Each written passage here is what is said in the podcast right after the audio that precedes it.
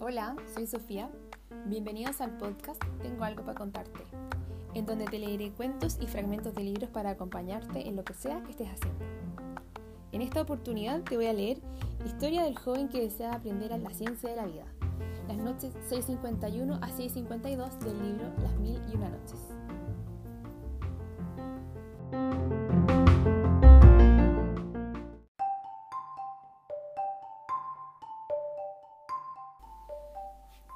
Y cuentan asimismo que en una ciudad de entre las ciudades, donde todas las ciencias se enseñaban, había un joven tan hermoso como ávido de saber y laborioso. Y aunque nada le faltase en su vida para su felicidad, le acuciaba el afán de aprender sin cesar. Y habiéndole oído una vez a un mercader que en cierto remoto país vivía un sabio hombre que era el hombre más santo de todo el Islam, y además poseía él solo tanta ciencia como todos los sabios juntos de su época, a pesar de lo cual era tan modesto y seguía ejerciendo el oficio de herrero, como su padre y su abuelo, entró en deseos de conocerlo y tratarlo y escuchar las enseñanzas de sus labios. Y en el acto entró en su casa, cogió sus sandalias, su alforja y su báculo, y dejó enseguida su ciudad y sus amigos, y emprendió su camino hacia el lejano país donde vivía aquel santo maestro, sin otra misión que la de ponerse bajo su dirección y adquirir así, aunque solo fuera una pizca, de su ciencia y su sabiduría. Y caminó el joven cuarenta días y cuarenta noches, y tras muchos peligros y fatigas, gracias a la inmunidad que le escribiera Alá, llegó a la ciudad del herrero sin dificultad. Y lo primero que hizo al llegar fue dirigirse al zoco de los herreros y preguntar por el taller del sabio maestro. Y luego que los transeúntes se lo indicaron, fue allá sin perder tiempo. Y ya en presencia del maestro, le besó el joven la alforza de su manto y después se quedó en pie ante él, en señal de respeto. Y el herrero, que era hombre ya provecto y mostraba en su faz las señales de la bendición, le preguntó, ¿Qué deseas, hijo mío? Y el joven contestó, aprender ciencia, maestro.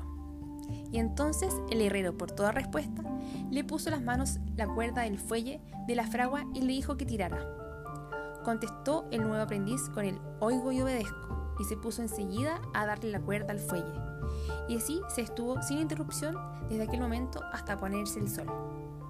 Y lo mismo hizo el joven al día segundo, y el tercero y el cuarto, y una semana y otra, y un mes y otro mes, hasta que se cumplió un año entero, sin que en todo ese tiempo ni el maestro ni sus muchos discípulos, ocupados también en la misma ruda faena, le dirigiesen la palabra ni una sola vez, ni se quejasen ni murmurasen de su silencio y duro quehacer. Y así, de ese modo, pasaron cinco años, hasta que al cabo un día se atrevió el joven a despegar los labios y dijo, Maestro. Y el maestro, al oírlo, suspendió su tarea, y los discípulos todos hicieron lo mismo, y alzaron la vista sorprendidos. Y en medio de un silencio absoluto, se encaró el maestro con el joven y le preguntó, ¿Qué quieres? Y el joven contestó, Ciencia. Y el maestro dijo, Tira de la cuerda. Y sin añadir ni una sola palabra, reanudó el trabajo de la fragua.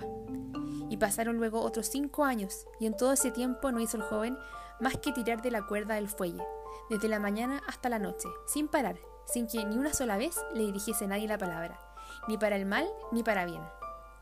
Porque allí era costumbre que, cuando algún discípulo necesitaba pedirle algo al maestro, lo hacía por escrito en una hoja de papel y se la entregaba por la mañana, al llegar a la fragua.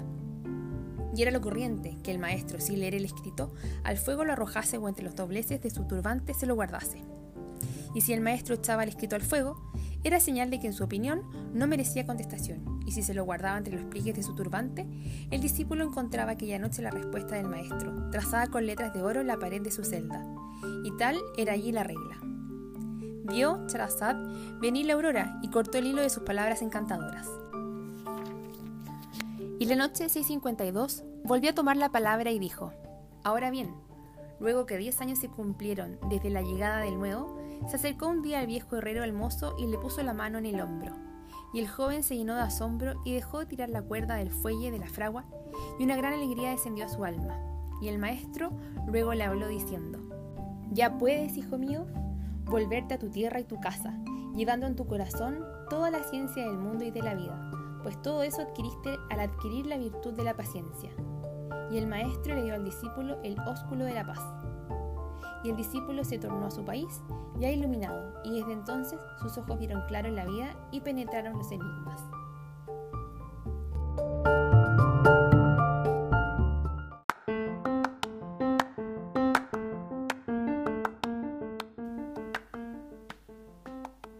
Muchas gracias por escucharme.